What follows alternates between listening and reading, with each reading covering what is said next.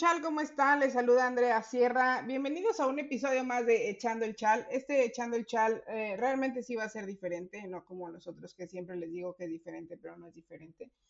Y les voy a decir por qué es diferente. Porque es el primer Echando el Chal en toda la historia en el que lo voy a hacer sola. Así que este va a ser un monólogo de mí hablando con ustedes. Aunque ustedes no me contesten, yo voy a estar hablando con ustedes. Así que voy a intentarlo hacer ameno, voy a intentarlo hacerlo divertido porque Mane no va a poder acompañarnos el día de hoy. Eh, fue un percance de última hora y al final ya no pudimos agregar a alguien más. Ya saben que si falta alguien, siempre tenemos a quien nos cubra, pero esta vez, esta vez no va a ser así. Así que espero y quieran escuchar mi melodiosa voz por aproximadamente una hora. De verdad prometo, lo voy a hacer lo más, em, ¿cómo decirlo?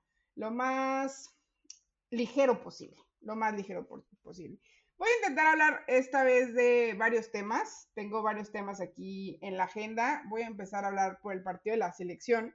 Como muchos ya saben, se jugó la semana pasada, pero no habíamos tenido la oportunidad de hablarlo en el chat. Lo voy a resumir, lo voy a resumir porque realmente, mm, eh, pues ya creo que ya se ha dicho absolutamente todo. Creo que ya, eh, ya se habló de pies a cabeza de todo lo que pasó el, el pasado martes en el Estadio Azteca. Pero bueno, eh, yo tengo como cuatro o cinco puntos que me parecen importantes a destacar. Eh, el primero, para mí, Andrea Sierra, eh, las mejores jugadoras de esta selección contra Colombia fueron Rebeca Bernal, María Sánchez, Nancy Antonio y Caro Jaramillo. Creo que fueron las jugadoras que fueron fundamentales en, eh, en el partido. Ah, no, y Kenty Robles, se me estaba olvidando Kenty Robles, perdóname. Perdóname, Kenty, por olvidarte. Perdóname. Claro, Kenty Robles. Creo que fueron, eh, estas fueron las cinco mejores jugadas de la selección. Pondría en un nivel superior a Rebeca Bernal, a María Sánchez y a Kenty Robles. Creo que tanto María, que tanto como Rebeca como Kenty en la defensa fueron sumamente importantes y también las incorporaciones de Kenty hacia la ofensiva fueron un factor importante para, para la selección mexicana. A ver, de las jugadoras que entraron de cambio, me gustaría mencionar lo que hizo Jocelyn Montoya. Y no es que yo tenga algo en contra de, Dani Espinosa, pero creo que en los pocos minutos que Jocelyn Montoya jugó, hizo mejores cosas que Daniela Espinosa. Y en este podcast nos hemos cansado de decir, bueno, al menos yo me he cansado de decir que este torneo ha sido un muy buen torneo para Dani Espinosa, ha recuperado su nivel, pero creo siento que cuando se trata de selección, hay algo, no sé si es la posición en la que la ponen o realmente no lo sé, ya saben de Tedes y John hablando, pero hay algo que no termina de cuajar con Dani. Este, y, creo que mm, eh, esta Montoya tuvo, pues no, o sea, a mí me parece que tiene, tuvo la calificación aprobatoria como para que pueda volver a repetir tanto como cambio como en el once ideal de, Mónica Vergara, ¿no? ¿no? No sé qué vayan a opinar ustedes, me gustaría que me digan qué es lo que opinan, digo, no me lo van a poder decir en este momento, pero si me pueden mandar un tweet, se los agradecería, pero creo que ha sido un partido importante para las de, para las de Mónica, y más porque en los últimos partidos, que lo habíamos mencionado, ¿no? Si, si la selección no gana en este partido contra Colombia, eh, se, viene una, se viene una fuerte para, para Mónica Vergara y siento que una presión importante de tanto afición como federación y todo, ¿no? Pero creo que ha sido un partido importante porque, en mi opinión, es el segundo partido en toda esta, en todo este proceso que Mónica Vergara puede jugar a su estilo, a su juego, a lo que ella quiere que la selección juegue, ¿no? Entendemos que sí, se han, partido, se han jugado partidos importantes tanto como con Japón, como con Estados Unidos, contra España, pero son selecciones que ellas ya juegan, hacen que el equipo juegue el juego que ellas quieren. Y así tú no puedes crear un estilo de juego, ¿no? Entonces, un partido entre Costa Rica, sin hacerla menos, claro, y sin faltarle respeto, un partido contra Colombia, que son selecciones que podríamos decir que están a la par, tal vez eh, estén un, un, poco más arriba o tal vez estemos nosotros un poco más arriba, creo que ya ahí depende de, cada persona.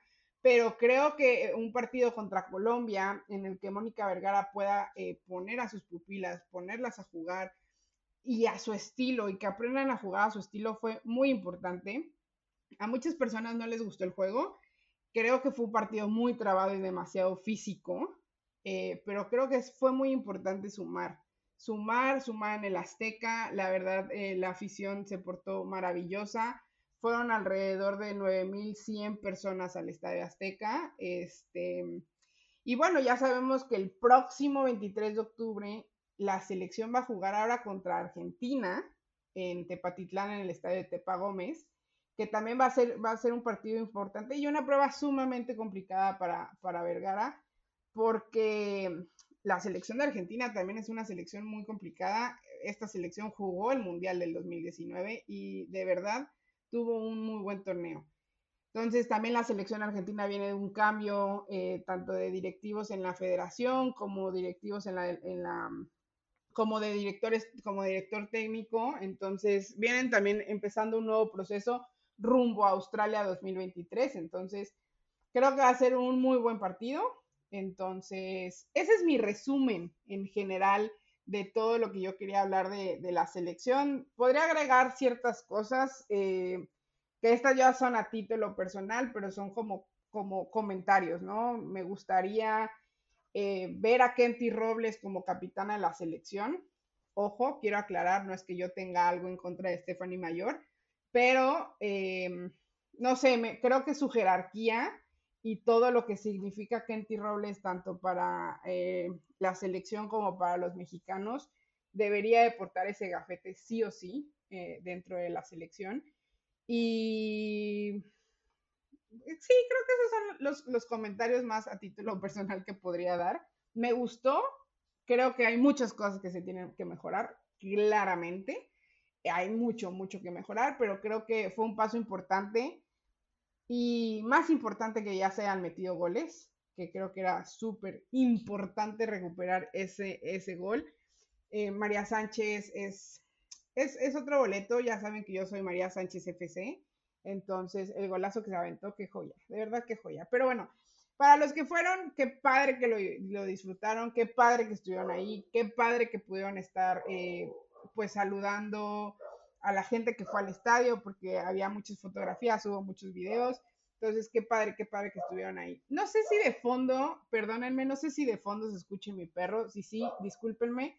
Este, pero bueno, y bueno, ahora pasemos a lo que vivimos esta jornada número 10 en la Liga MX femenil. Em, a ver, hay varias cosas, hay varios temas que tocar. La verdad es que em, no sé cuál sea, yo creo que el más importante es la situación esta que se presentó a partir del martes de la semana pasada, en donde la televisora que transmite a la mayoría de los equipos de la Liga MX decidió modificar su modelo de transmisión y dijo, pues hagamos como un NFL Zone, bueno, un Red Zone de la NFL, básicamente, y pongamos tres partidos a la misma hora. bueno, o sea, no solamente hubo tres partidos a la misma hora, hubo cuatro partidos a la misma hora, pero tres fueron transmitidos por la misma televisora y solamente pasaban los momentos más importantes y el, partido importante o el partido ancla era el de Tigres contra Cholos. ¿no? Eso fue lo que pasó. Para los que no saben, se lo resumo, eso fue lo que pasó. Decidieron eh, poner tres partidos a la misma hora y el punto, el partido ancla era Tigres contra Cholas. Obviamente cuando esto salió en redes sociales, eh, la gente explotó, ¿no? La gente no está de acuerdo y creo que tiene toda su razón para no estar de acuerdo. Mucha gente menciona que les están quitando horas de fútbol, otros tantos mencionan que si de por sí era difícil analizar partidos, porque ya sabemos que a la liga le encanta empalmar partidos, era difícil analizar partidos que estaban a la misma hora en diferentes cadenas. Bueno, ahora imagínate tres partidos a la misma hora en la misma cadena. Básicamente imposible, ¿no? Entonces, eh, estuvo sonando, estuvo sonando mucho esto en redes sociales y bueno, vamos, o sea, yo estoy de acuerdo en casi todos los puntos de, que, la gente dice. Pero también me gustaría, y esto sí es a título personal, y estoy segura que mucha gente no va a estar de acuerdo conmigo y tal vez mucha gente va a decir, no, pero como dices, que no sé qué. Pero me gustaría que nos quitáramos un poco la playera.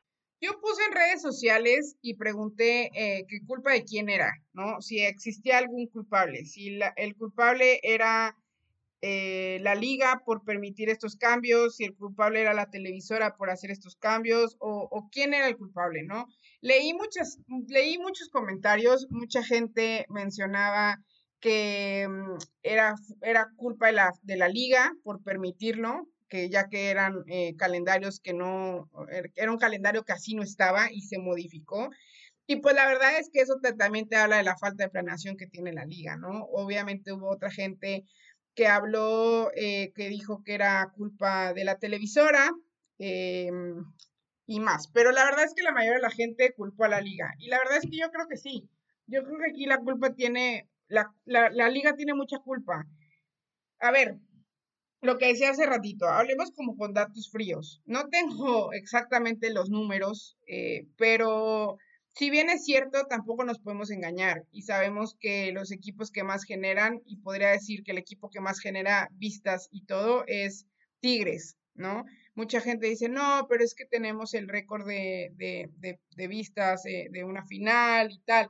Sí, claro, una final, pero ¿sabemos cuáles son los números de los partidos regulares? Y no por esto quiero decir que el fútbol femenil no vende. Creo que el fútbol femenil vende y creo que está en pañales, está en pañales y que en algún momento esto va a generar más de lo que se gasta, porque también tenemos que ser honestos, o sea, e, este, en este momento el fútbol femenil no es redituable, no al 100, de que vende sí, pero de que sea redituable para todos los equipos, creo que viviríamos engañados si dijéramos que eso es cierto. ¿No? Entonces, creo que para que todo esto pueda funcionar, se tiene que hacer un buen modelo de negocio tanto en conjunto, tanto equipos como liga, como televisoras, ¿no? Eh, la culpa no es 100% de la liga, no creo que la culpa sea 100% de la liga, pero sí creo que sea un, un, porcentaje amplio el que pueda tener la liga. Creo que también los clubes tienen mucha culpa y en esto aquí me gustaría aquí dejar a un lado a Tigres, eh, poner a, los que vienen abajo de Tigres, porque aunque hay equipos que sí generan, que sí, y bueno, creo que también pondría un poco al lado a Chivas, perdónenme Chiva hermanos que no los había puesto, pero de ahí en fuera, los demás equipos eh, están peleados, o sea, como que sus, sus, sus, no sé cómo decirlo, como que tanto institución con afición no buscan esa, esa compaginación, ¿no? no sé cómo decirlo. Creo que lo hemos visto y lo hemos hablado en, esto, en, en esta temporada, ¿no? Por ejemplo, lo que ha hecho Rayados con Rayadas y sus transmisiones en, en en, su aplicación, eso obviamente no ayuda a los números de la liga. ¿Cómo, ¿Cómo quieres tú vender algo? Y lo hemos dicho aquí mil veces, ¿cómo tú quieres vender algo y llegar, ah, no, es que mira, me vieron 500 personas? Pues no. ¿Y cómo, ¿Y cómo vas a subir esos números? Bueno, dándole herramientas a la gente para que te vea, dándole las herramientas en todos los medios que se pueda para hacerlo, para, para, para que se vea. Lo vemos con Tigres. Tigres lo hace por streaming, lo hace también por, por TV de paga. Entonces, se debería de, replicar lo que hacen algunos equipos, pero dándoles las herramientas correctas, porque yo no te puedo decir, no, es que sí, Rayados lo hace excelente. Claro que no, su aplicación solamente puedes entrar si eres, eh, si tienes una cuenta en Rayados, la transmisión se cae, entonces, no sé, no sé, o sea, creo que somos exigentes y estamos en todo nuestro derecho de pedir, alegar y, exigir todo lo que pidamos, pero también siento que los clubes también tienen que poner de su parte, también tienen que hacer mucho. Yo no creo que la culpa sea de la, de la televisora, creo que buscaron la manera, la mejor manera de poder poner todos los partidos y que la gente lo vea. No sé cómo decirlo. Que estuvo fatal, estuvo fatal. Eso, eso no es defendible. La verdad es que no puedo defender lo que no, no, no, se puede defender. Estuvo fatal, completamente fatal. Pero creo que esta fue la opción que ellos encontraron.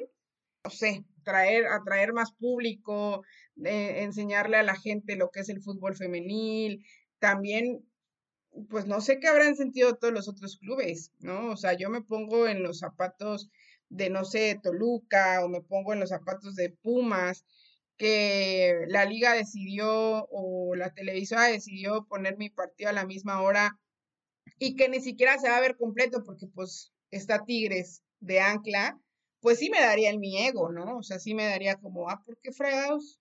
O sea, no pueden ver mis partidos completos. O sea, ¿cómo fregados voy a hacer que la afición se ganche con mi equipo si no me estás poniendo mis partidos completos? Entonces, creo que es un, un poco de todo. Tal vez suene un poco redundante en todo lo que, todo lo que les dije, pero sí, sí creo y les, les dejo, eh, pues no sé, ese mensaje, ¿no? Quitarnos también un poquito... Eh, pues no me gustaría decir la venda, pero ser un poco más conscientes de lo que, se, lo que se tiene y lo que hay. Creo que muchas veces nos gana el corazón y es lógico, pero hay, hay que encontrar otras formas y creo que, y eso es una invitación a todos los medios independientes, que lo sigan haciendo, porque hemos visto que en estos últimos años se ha crecido y sí, mucho pero si nos comparamos con promedios de, vistas de otras ligas, pues estamos todavía muy lejos y no vamos a poder generar, no vamos a poder decir que vende y que es redituable si no incrementamos esos números. Entonces, está bien que se critique a, la televisora, creo que hicieron algo que está mal, no creo que vaya a cambiar de la noche a la mañana. La verdad, no creo que la siguiente semana regresen a las transmisiones habituales. Yo creo que sobre esta base van a empezar a hacer modificaciones hasta que lleguen a, algún cierto nuevo sector. Porque yo lo ponía la semana pasada en mis redes sociales, ¿no? O sea, en Twitter esta, esta burbuja llamada Twitter, todos sabemos de dónde, de qué equipo viene la futbolista, todos sabemos en dónde juega, todos sabemos en la cantidad de minutos jugados y todo lo que quieras agregarle, pero es Twitter. Y para vender no solamente puedes vender en Twitter, tienes que vender a, pues al público en general. Eh, no sé, opciones hay, claro, intentar ver si se pueden abrir canales de streaming, eh, intentar ver si puedes poner algún partido en televisión abierta y ver cómo te jala, porque si bien todos los partidos que pasan del fútbol femenil todos son en televisión de paga, nunca hemos tenido un partido en televisión abierta. Entonces, creo que hay muchas cosas que se deben de mejorar. Creo que es un trabajo en conjunto, es un plan que tiene que hacer tanto la liga como las televisoras, como los equipos. Y todos los equipos tienen que ponerse las pilas porque pareciera que a veces no, no les dan ganas. O sea, parece que a veces digan, ay, o sea, el favor tal, que les estamos haciendo un favor y todavía piden. Entonces creo que ahí la liga debería ponerse más exigente, decir, oye, a ver, a ver, chiquito, tienes que hacer esto y se tiene que hacer de esta forma y se va a hacer de esta manera para que pueda llegar a más gente. No lo sé. Eh, por ahí creo que va un poco este tema.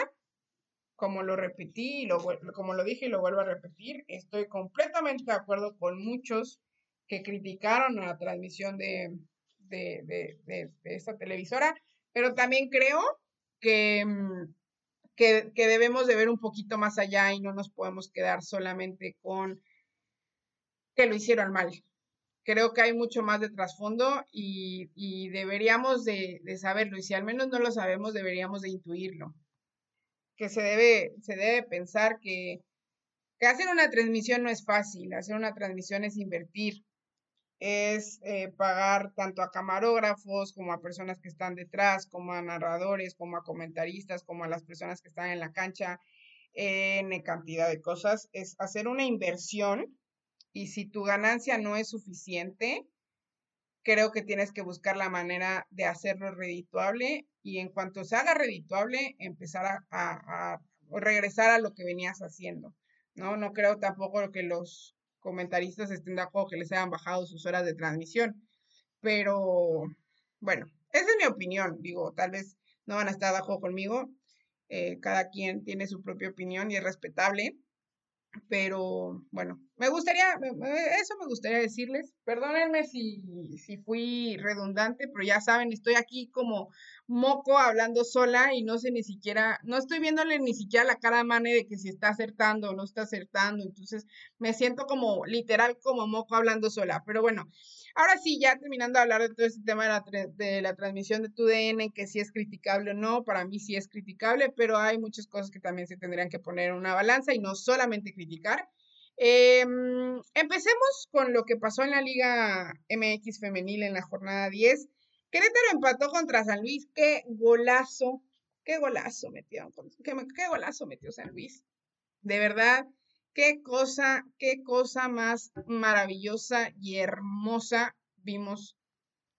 La forma en la que le pegó Rebeca Villuendas qué gozada, realmente qué gozada directo ahí en donde, como diría el perro Bermúdez, ahí en donde las arañas hacen su nido, en la mera escuadra, realmente fue un tremendo golazo. El equipo de Carla Rossi empata contra San Luis 1 a 1, em, en donde parecía, parecía que, que, Querétaro, es que miren, yo, yo tengo esta situación con Querétaro yo siempre he dicho que juega bien bonito y se nota, se nota su, estilo de juego. Y también cuando empezó este podcast yo decía que a San Luis le tenían que dar chance. Se le tiene que dar chance porque realmente creo que es un equipo que puede aportar cosas. Creo que puede ahí, obviamente no estar entre los primeros cuatro lugares, pero sí puede ser un equipo que pueda aportar cosas. Fue un gran partido real, eh, pero creo que estos son los partidos en donde Carla Rossi y Querétaro no pueden perder puntos. Son muy importantes los puntos que están perdiendo y eso les puede costar factura para, para, para el final de la temporada, ¿no? O sea, los números de ahorita de, de Carla Rossi Querétaro son dos partidos ganados, cuatro empatados y cuatro perdidos. Entonces, están en el lugar 11 de la tabla con 10 puntos. Y, y, sí, el octavo tiene 14, o sea, realmente están a cuatro puntos y todavía faltan 7, 8 partidos, pero creo que estos partidos no los puedes dejar escapar. Son partidos sumamente importantes y no los puedes dejar escapar. Por otro lado, yo creo que el América me escuchó y dijo, vamos a hacer que Andrea siga pintándose la cara de payaso, porque yo dije hace dos semanas que el América tenía un callo diferente al América del torneo pasado. Este América no era el mismo. Y Santa Madre que empatan contra Mazatlán, contra Mazatlán, y no es que yo quiera hacer menos al Mazatlán, ¿verdad? Y después empatan contra Juárez. O sea, Pumas le metió tres goles a Juárez. Oigan, de verdad, Mazatlán está en el último lugar de la tabla y me sorprende, me sorprende que este América no haya podido ganar estos dos partidos. Que si estaban de visitantes, que si el cansancio, que si lo que sea. Pero no puedes dejar pasar puntos contra Mazatlán o contra Juárez. O sea, realmente no es algo, ni el América ni ningún equipo que está peleando el título o que quiera, que busque pelear el título, mejor dicho. Entonces, eh, es, es, creo que son red flags para Craig Harrington y, su equipo. Em, ver qué es lo que está sucediendo. Lo mencioné hace dos semanas. Creo que sí le afectó la baja de sus delanteras que se les, se les lesionaron. Entonces, eh, va, a ser importante ver cómo puede retomar este, este camino Craig Harrington y el América. Por otro lado, Atlas ganó tres goles a cero a Cruz Azul y qué bueno que no está Mane porque le voy a tirar, ¿no? Es que tanto habla bien de Mane de Cruz Azul que, que, hace que, que, queden mal. O sea, pobre de mi Cruz Azul de verdad. O sea, Mane, ya no hables de Cruz Azul, te lo pido por favor. El Atlas le ganó 3-0 a, Cruz Azul. A ver, yo he dicho que este torneo, el Atlas mm, no va a ser así que digan el Atlas de los torneos pasados, y la verdad es que no ha sido, honestamente no ha sido. Pero qué golazo se mandó Alison González, que creo que es su pan de cada día. No, no creo, es su pan de cada día.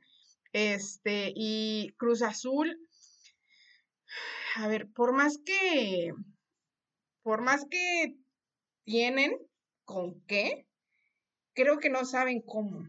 O sea, siento que mm, el equipo a veces se queda ahí, ¿saben? como que con ganas de querer más, pero no, no llegan a ese más. Y, y, es triste porque realmente el torneo pasado que tuvo Cruz Azul fue un buen torneo y es triste que no tengan esa continuidad. O sea, en este momento sí están en octavo lugar de la tabla. Tienen cuatro ganados, dos empatados y cuatro perdidos con 14 puntos.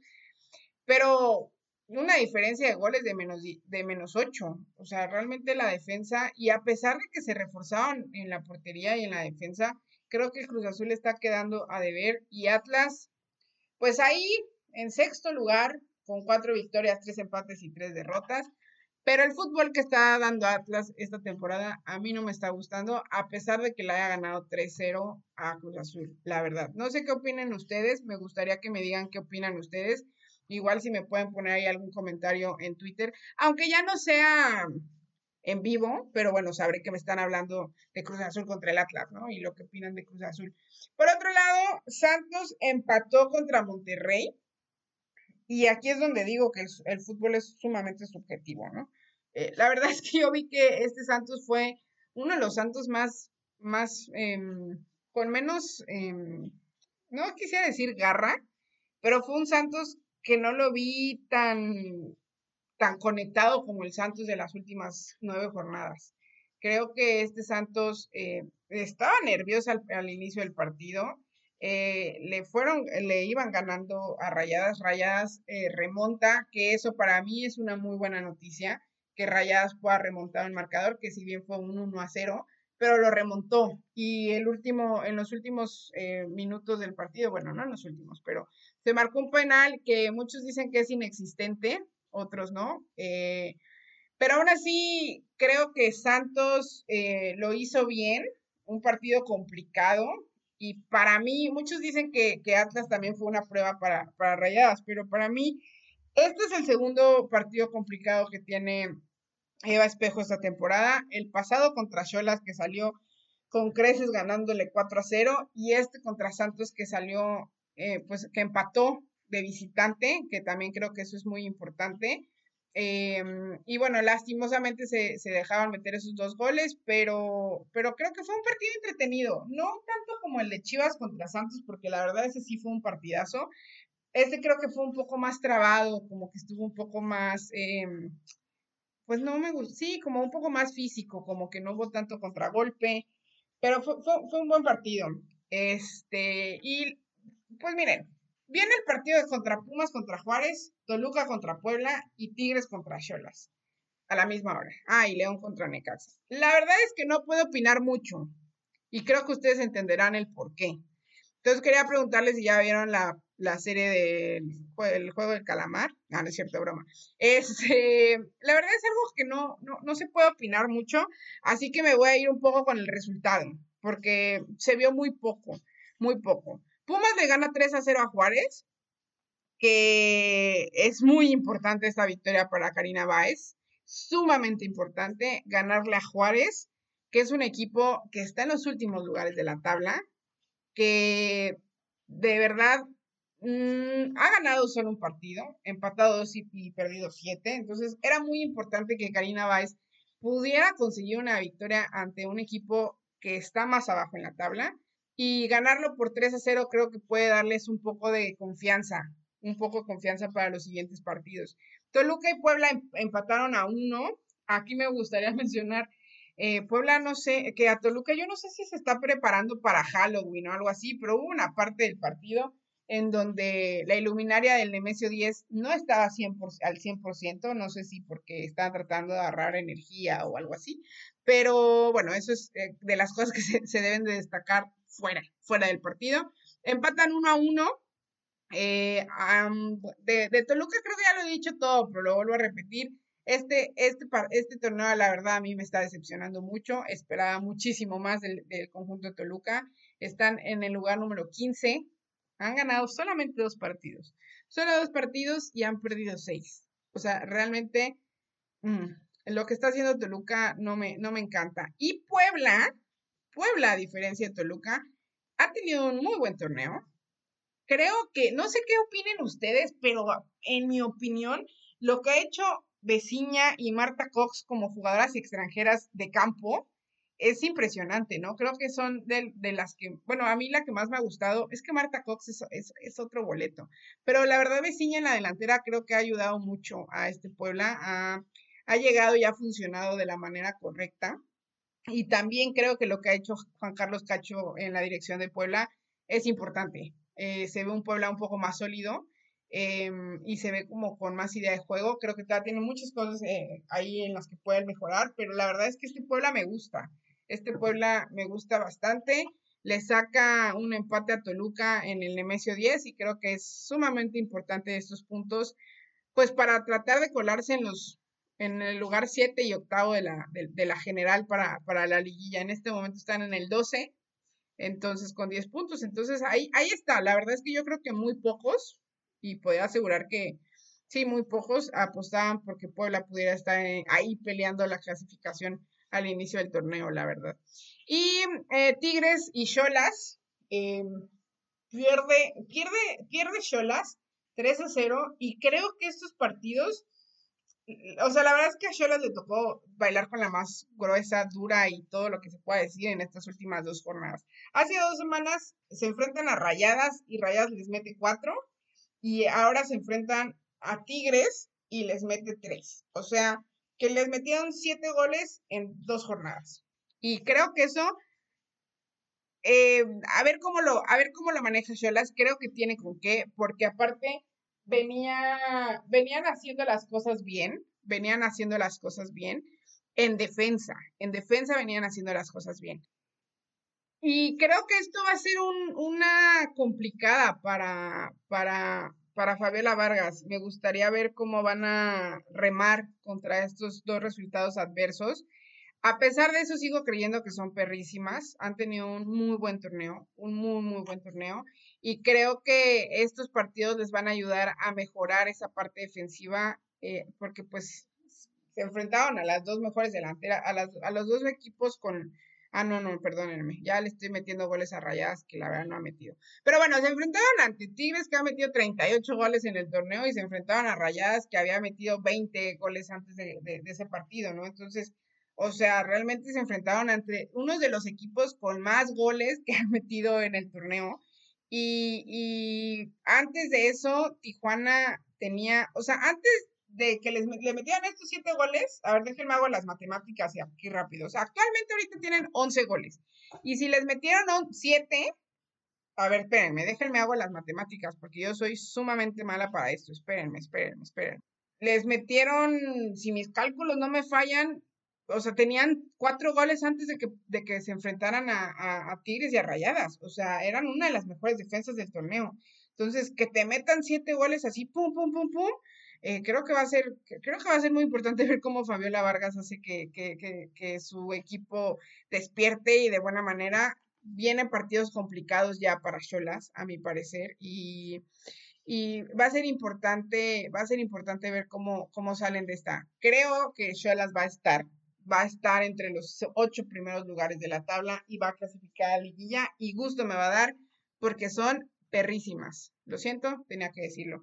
Eh, y de Tigres, bueno, de Tigres, ¿qué puedo decir? Voy a hablar porque si no van a decir que soy anti-tigre y no soy anti-tigre. Eh, bueno, más o menos, no, no es cierto. Em, pues Tigres.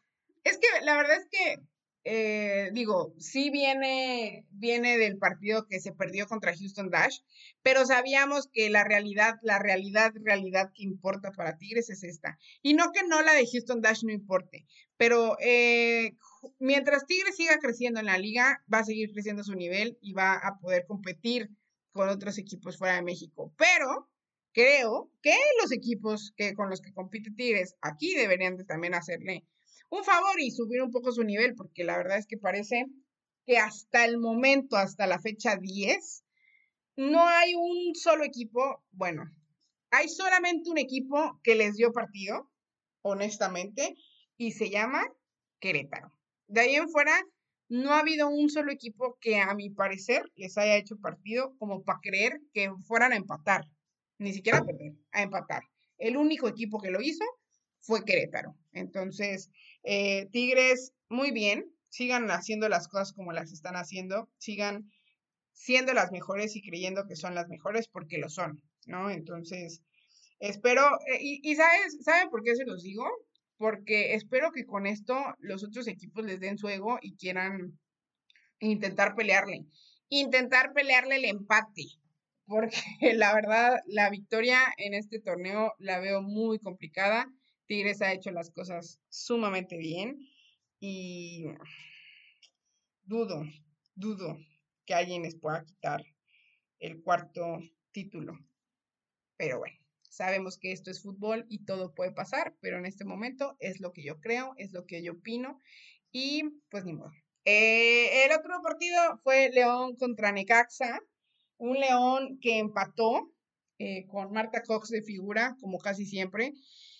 Y Necaxa, pues ahí va, ahí va también en la posición 10. Al inicio del torneo nadie esperaba nada. O sea, yo creo que de, a ver, les voy a decir de los equipos que yo creo que nadie esperaba nada y están así de que, ¡ay, la madre!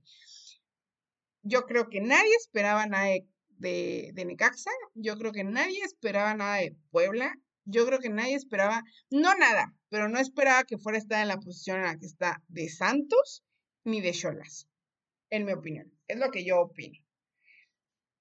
Pero ahí están. Yo creo que había gente que esperaba, me incluyo, que esperaba muchísimo más del Pachuca, que esperaba muchísimo más del Toluca. Inclusive les puedo asegurar que yo esperaba más de Juárez que de otros equipos, que por ejemplo Necaxa, la verdad. Porque si bien sabemos, sabemos muchas cosas de Necaxa y se han hablado miles más, este, de todo lo que han hecho mal en esa institución, pero al parecer el Jesse Palacios ha hecho las cosas bien con el conjunto y creo que ha sabido manejar este equipo que si bien tiene muy pocas, eh, mm, ¿cómo decirlo? Em, herramientas, tiene pocas herramientas para, para mejorar. La verdad es que los partidos en los que se ha enfrentado creo que han sido partidos en los que ha sabido cómo salir. Tal vez no con la victoria, pero, o sea, por ejemplo, contra el América perdió 2 a 0. Em, pero por ejemplo le ganó 1 a 0 a Puebla, contra Chivas perdió 6 a 0, eh, pero por ejemplo, no sé, le ganó, bueno, Tigres le metió 8 a 1, 8 a 1, pero por ejemplo, contra, ¿contra qué? Eh, ganó contra un equipo, si no estoy mal. No, ganó contra varios. Le ganó 1 a 0 al Toluca, le ganó 3 a 0 a Mazatlán, eh, y ahora empata contra León. Creo que es, un partido, eh, eh, es un resultado importante para el conjunto de, Necaxa y, creo que van, van por buen camino. Y, mm, y bueno, Chivas le gana a Pachuca 2 a 1 en un partido en donde el primer tiempo fue 100% del conjunto de Chivas, 100%. en el segundo tiempo mete gol Ruth Bravo, la argentina que llegó, que llegó de, pues sí, llegó de, es un nuevo refuerzo, perdón. Este, y creo que este Pachuca, pues como payaso, ¿no?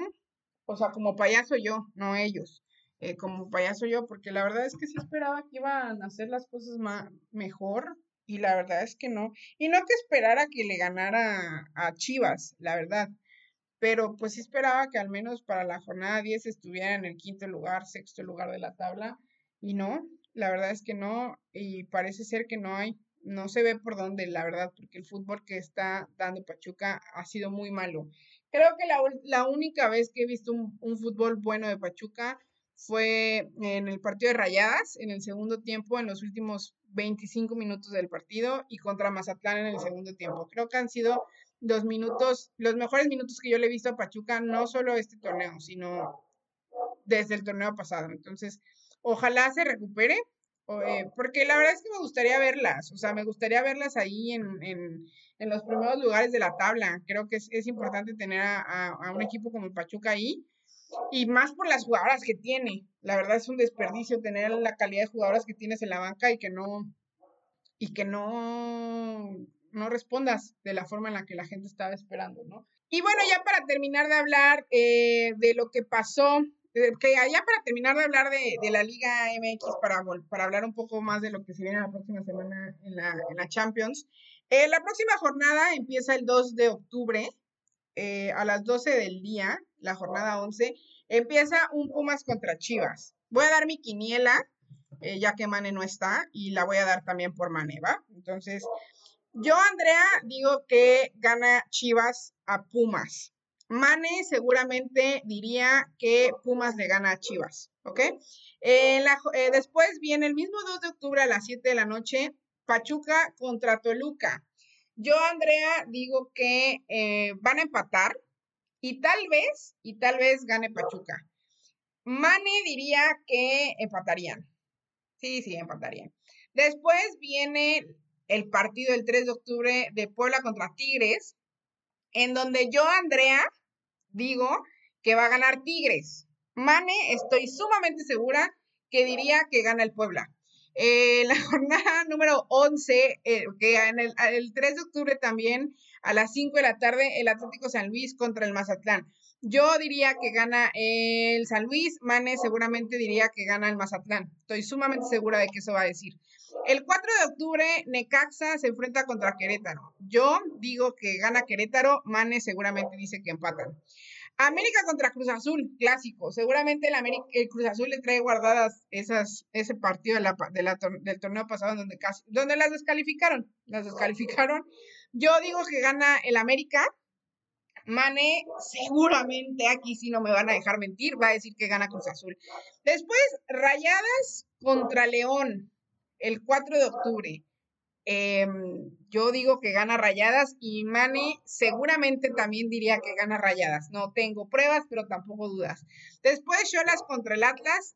Em, yo creo que empatan. Eh, y Mane diría que gana el Atlas, porque es, ustedes no lo saben, pero aquí se los voy a decir, es eh, el, segundo equipo de Mane. O tal vez sí lo saben, pero Mane lo niega. Y después Juárez se enfrenta a Santos. Yo digo que gana Santos, Mane dice que gana Juárez. Sumamente segura que toda la quiniela que acabo de decir de Mane es 100% real cero pruebas, que a cero dudas y muchas pruebas. Y bueno, ya para hablar rapidísimo de lo que se viene y ya terminar este episodio, que la verdad es que me sentí muy, muy contenta hablando con ustedes, aunque nadie, aunque no haya hablado con nadie, pero me sentí contenta.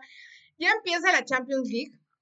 Empieza la Women's Champions League. Empieza el próximo martes, no, no, no hoy 28, sino, bueno, mañana 28 para ustedes. Bueno, hoy 28 para ustedes, sino el 5 de octubre. Empieza el próximo 5 de octubre y va a empezar a las 11.45. Quiero agradecer, porque estoy segura que, me escucharon. Estoy segura que la, la UEFA dijo, sí, sí, Andrea, lo que tú pidas, entonces yo te voy a dar tus partidos a la hora que tú quieras. Entonces, como me escucharon, me pusieron los partidos en una hora, pues en una hora amable, en una hora cómoda, este, y empiezan a las 11.45. O sea, son partidos, o sea, la verdad es que están están bien, el horario está bien de la jornada 1. Empieza el Hoffenheim contra el HB Koch a las 11:45. Repetirles, estos partidos ya van a ir por el, por el canal de YouTube de Dasun en, YouTube. Este, entonces ya, ya tienen transmisión. Igual a las 11:45 del martes 5 de octubre es el Haken contra el Lyon de Francia. Eh, después, eh, a las 2 de la tarde, el mismo martes 5 de octubre, juega el Barcelona contra el Arsenal. Este partido va a estar sumamente bueno, porque lo más seguro es que veamos a Tommy Heath con, Vivian, Vivian Miedema jugando contra el Barcelona, que realmente siguen imparables, siguen imparables. Después, el martes 5 de octubre, igual juega el Benfica contra el Bayern Múnich. Y esos son todos los partidos que vamos a tener del día martes. El miércoles 6 de octubre juega el Kharkiv contra el Real Madrid de nuestra adorada Kenty Robles a las 11:45 y a la misma hora, a las 11:45, el Servet contra la Juventus y a las 2 juega el Breidolvik contra el Paris Saint-Germain a las 2 de la tarde y a las 2 de la tarde igualmente el Chelsea contra el Wolfsburgo del miércoles 6 de octubre. Esta es la jornada número uno de la fase de grupos de la Champions. Ya aquí ya es fase de grupos y pues quien más puntos tenga pasa a la siguiente ronda y así como ya todos sabemos que va a funcionar esta Champions. Entonces se vienen partidos interesantes, me gustaría saber para ustedes quiénes van a ganar este partido, entonces igual si me pueden ahí tuitear, les voy a dejar aquí mi username de Twitter que es arroba ikbenandrea, arroba Ikben Andrea, que es I-K-B-E-N Andrea. Ikben. Este, yo digo que en ese partido lo va a ganar el Hoffenheim, que lo gana el Lyon, lo gana el Barça, lo gana el Bayern Múnich, lo gana el Madrid, lo gana la Juve, lo gana el París y lo gana, ay, este partido va a estar buenísimo, el del Chelsea contra el Wolfsburgo. Y lo gana el Chelsea. En este partido, no, no, no, no, eh, no los dos partidos, sino este partido, bueno, el ida y el vuelta. Pero bueno, esto fue todo por hoy. Espero les haya gustado y se hayan divertido hablando conmigo solamente y no con Mane. Em, espero ya la siguiente semana Mane ya pueda estar con nosotros. Les mando un abrazo. Eh, muchas gracias por escucharnos siempre. Recuerden que nos pueden escuchar siempre en la Octava Sports en la 107.3 HD2 y también pueden seguir todas nuestras plataformas de Campeonas MX en arroba campeonas MX. Nos pueden encontrar en YouTube. Tenemos otros podcasts en donde hablamos de más cosas como historias de campeonas, pioneras del balón eh, y campeonas TV, que es todos los miércoles a las 7 de la noche. Entonces, nos estamos escuchando. Muchas gracias nuevamente y nos escuchamos. Adiós.